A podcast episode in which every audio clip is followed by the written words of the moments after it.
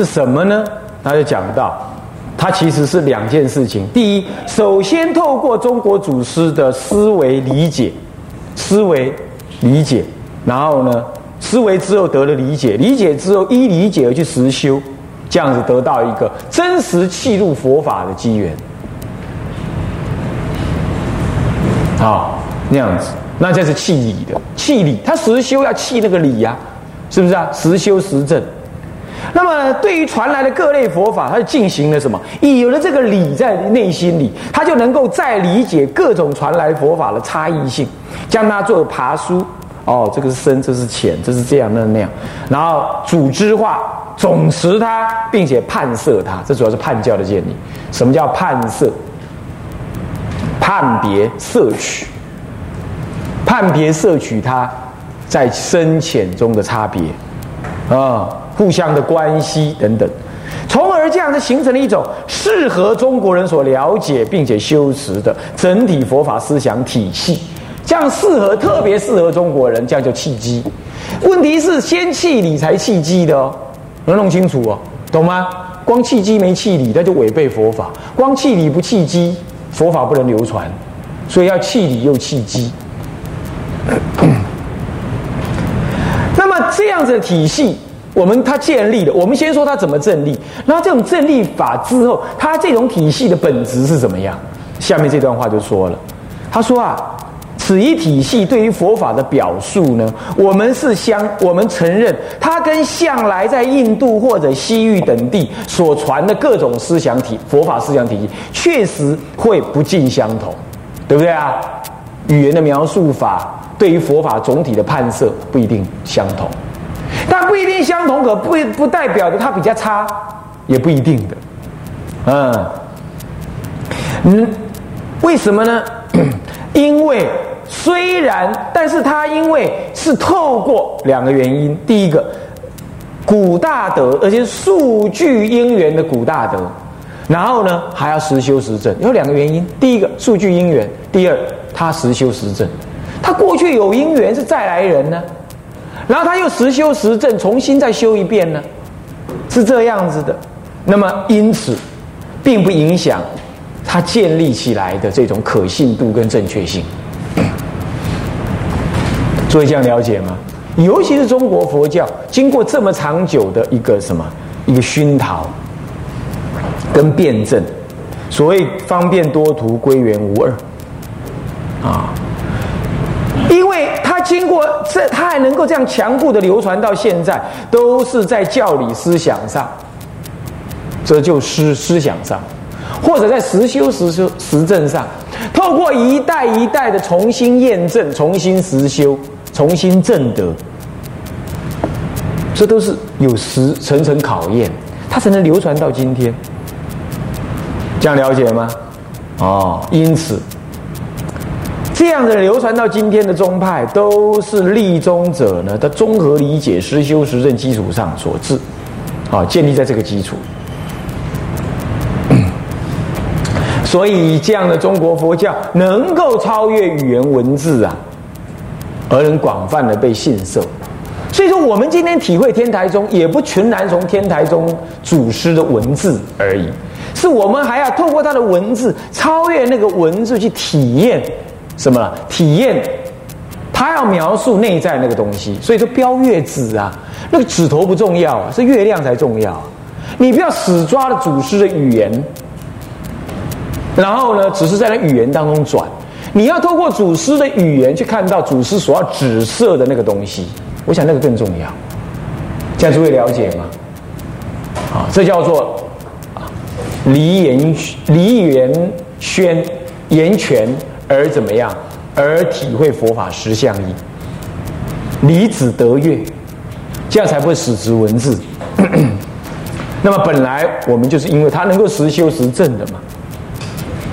是这样，啊，所以说天台宗的成立，它具有这个性格跟特质，也就是在教理思想上，它具有融合性，因为它总和了五百多年来大小显密各宗各派的思想，他把它归纳成五十八教，懂吗？归纳成五十八教，所以它具有融合性。它不舍离一派一教哦，他也不说哪个非佛说，他不这么讲。他说通通是佛说，可是它各有位置，它具有融合性，而且它具有实证性。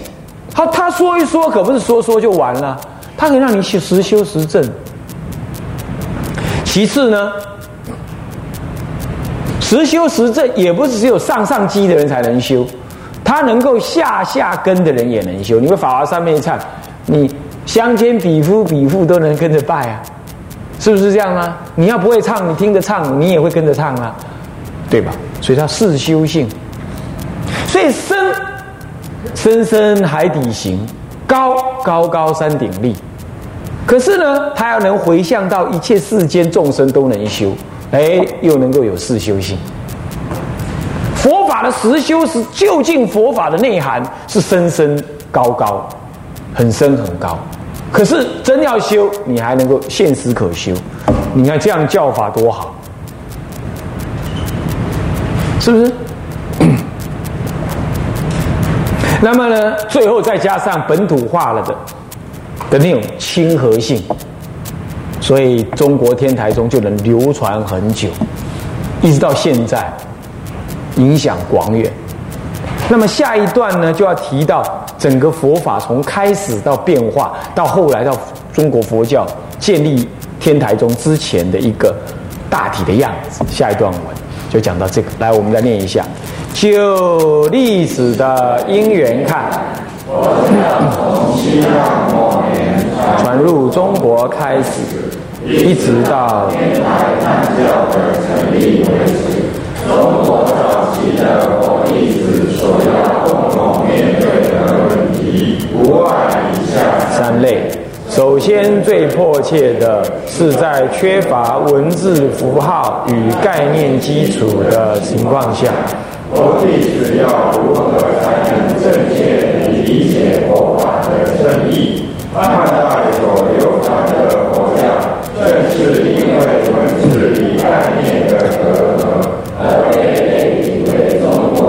方术与神道，到了魏晋以后，通过更多的翻译与解说，以使佛教逐渐脱离了方术与神道的色彩，但在解脱概念上，则仍与老庄思想合流，而形成了格义佛教。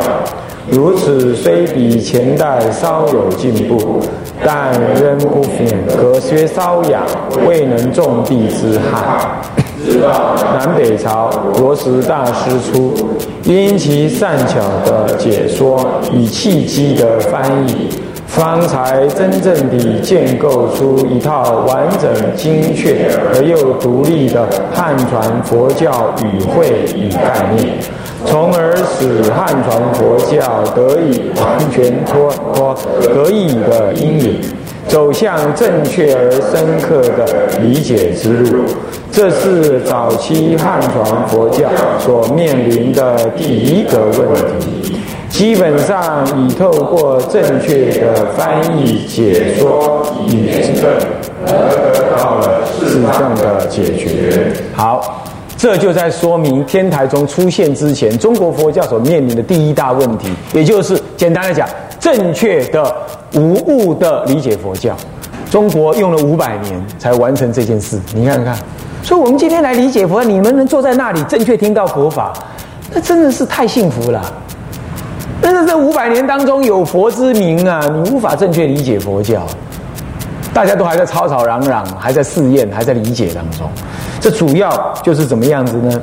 就是因为刚开始传进来，我们没概念、没符号，对不对？中国佛，中国那个时候就是独尊儒术，霸卓百家。阴地里呢，事实上是信奉阴阳方术，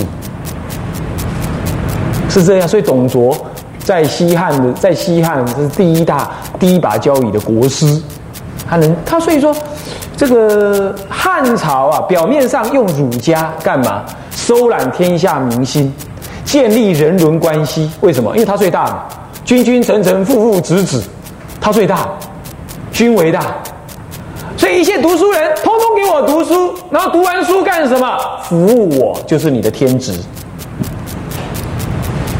所以固然儒家很好，也讲了人伦，可是它建构在什么？皇帝至上，天子为高，所以他是天之子啊。所以率土之滨无无非国度啊，率土之民无非我民啊。所以他的慈悲，他的施舍，照顾人民，这叫赐恩于人民。皇恩浩浩，无极的，而且还结合中国的孝顺。他还说忠孝不两全，呃，爹娘先可以放弃，要孝顺我皇上，那更更是更高的价值。是不是？是不是这样子？你仔细看，我们中国的文人就是这样在思维。哎呀，天自古以来会造反的，就是就是读书人嘛。现在把读书人建构成这样了，你看看，中国是世界上的奇迹，能够建构什么君主专制啊？五千年，没有人来翻它。后来是我们那个广东南辽之人，嗯，孙少孙老先生到西洋去读书了，他才发现。国家积弱，原来就是不民主啊！不民主，原来就是什么呢？那个打辱啊，做国王，哦，原来是这回事儿。还有民主这回事儿，他要建立民国，建立五族共和的民国，这就是孙老先生干的事。结果呢，孙老先生做完了之后怎么样？中国人还在怀念，所以要复辟。袁老先生就出来复辟。有没有中国人骨子里头还是一直有那种读书人的想法，还是一直有那个君为大，所以这个时候就开始什么信仰政府管一切，然后开始对做官非常恭敬哦，再加上有了所谓的呃这个我们说破千来台了，这样讲比较中庸一点了哈啊呃破千来台之后产生了一些对立。然后台湾的老百姓就非常的不敢谈政治，这一般历史上叫做白色恐怖。啊，有人不同意这句话啊，没关系，我没有意见，我只说拿历史名词来描述，说有这个，有这个东西，让大家不敢谈。最后不敢谈，再加上这种长期以来的读书人的所谓思想，那这样一结合之后啊，它就变成了把政府无限上纲了。所以，就中国人在走向民主的时候，是还要一段时间，还要一段时间，这样了解吗？那没关系，慢慢来，这是你们的事。我呢，我到西方极乐世界去，那绝对民主了。你有修就无修无波比，无波比呀。那么那就是我，我我我我就不跟各位再唠叨这个事了。啊，现实世间就是这样的事，就是这样的事。所以说，在这种情况之下，中国人哪里有什么思想？中国在佛教传进来的时候，只有两大类思想：儒家、道术。讲现实利益，一定以儒家为主要的社会主流价值；讲主流价值之外，退隐山林、自我修养，主要以道家。那这两类就够了。就一个是现实，一个是精神层面。中国人已经自足了。这个时候佛教要传进来，你看佛教讲求出世解脱，所以它跟儒家一定有对立。所以你看看，一直以来政府教育系统就对，尤其是佛教，采取一种不理不看、阻挡的态度。我我们一直到小学，你们这种年龄以前小学读的都还读什么？读推倒偶像，对不对？还在读那个有没有？是不是啊？忘了啊？你们读日本书吗？不会吧？是读中国书，那就有有读到这个，对不对？这就是我们的教育系统一直在教，他一直在对立的，长期以来在对立。到到了明朝的时候，因为他们王阳明思想了，提倡了一种致良知，事实上就是受受禅宗影响。所以儒家讲忠恕，忠恕的最后本源是什么？哦，有良知，这良知是你的本性。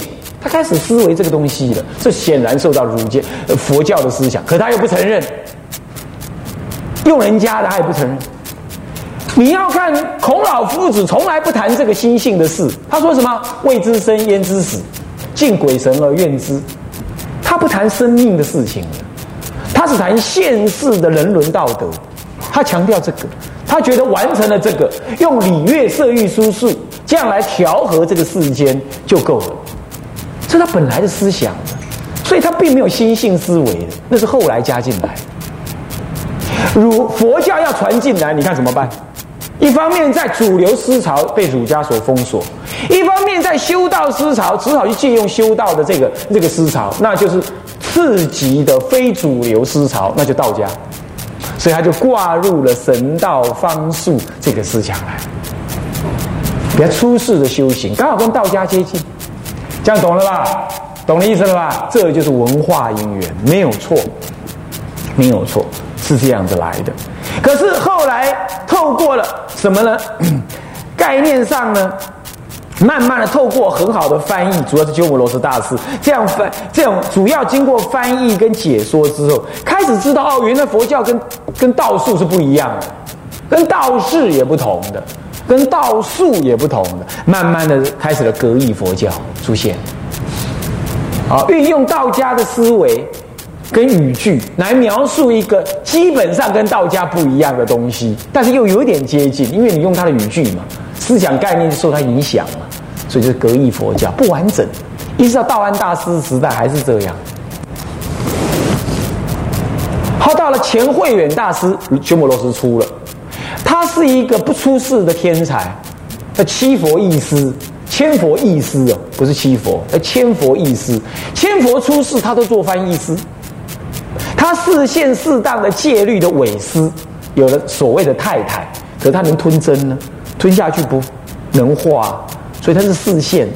那么呢，他深入中国的什么文化？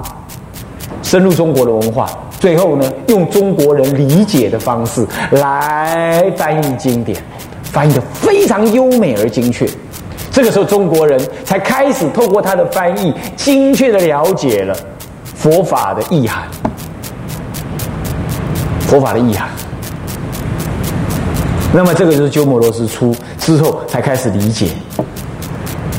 这样一理解，慢慢理解，慢慢理解，我正确理解，我就能够将佛法的内涵辩证得清楚。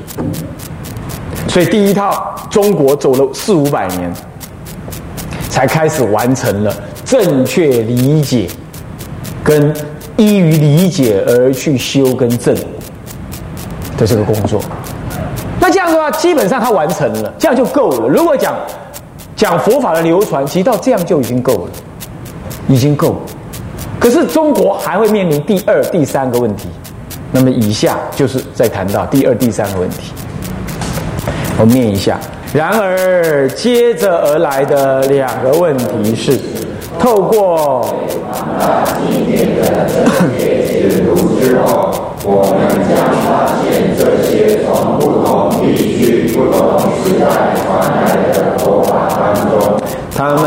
彼此之间存在着许多，至少表面上看来如此不同的概念与对立思想。我们要如何从这众多概念分歧，甚至看来相互矛盾的经论当中，理出一个清晰而统一的思想脉络来，以便能总摄这一切传来的佛法内容，已成为正确理解佛法之所不得不面对的问题。好。实验以实证才是佛法最后的目的。因此，要如何依于上来所说的统一佛法思想，既建构一个既能符合佛法本意，又能有次第地总摄一切修行内涵，而且适合中国人所理解与实践的佛法实实体系。集成了既总摄把握佛法之后，自然会产生的另一个问题。以上正是南北朝时代汉传佛教界所要解决的两个主要时代课题。总的来说，以及如何无有对立地重视一切佛法教门。即如何圆满无缺地实践一切佛法关门。好，所以这段文其实已经讲得很清楚，这就是时代当中要为后代的子孙所面对的两大问题。那我们这个时代面对什么问题？我们这时代也有时代的问题，每个时代都有每个时代佛教所要面对的问题。那么第一个问题就是，怎么样让居士真正懂得修行，是最大问题。啊，第二个问题才是依于新的时代，怎么样让佛法救之开新，旧干出新知，让它适应更新的科技时代。比如说，我已经告诉诸位了，不要要再用录音带了，直接上网去听听经了，这就是新的时代适应。未来。二十一世纪的一世代，他是不会有这些东西的，他直接一切都是依靠网络过日子，连买书、买机票、买买买车票都是这样啊。比如说这个意思。好，那么这一段文我们时间已经到了啊，下回分解啊。向下文长复以来日，我们回向。众生无边誓愿度。众生无边誓愿度，烦恼无尽誓愿断，烦恼无尽誓愿断，法门无量誓愿学，法门无量学，佛道无上誓愿成，佛道无上成，智归佛，智归佛，当愿众生，当愿众生，理解大道，理解大道，发无上心，发无上心，智归依法。当愿众生，深入经藏，智慧如海；智归一生，当愿众生，同理大众，一切无碍。愿以此功德，庄严佛净土，上报四重恩，下济三途苦。若有见闻者，悉发菩提心。尽此一报身，同生极乐国。南无阿弥陀佛。南无阿弥陀佛。南无阿弥陀佛。南无阿弥陀佛。南无阿弥陀佛啊。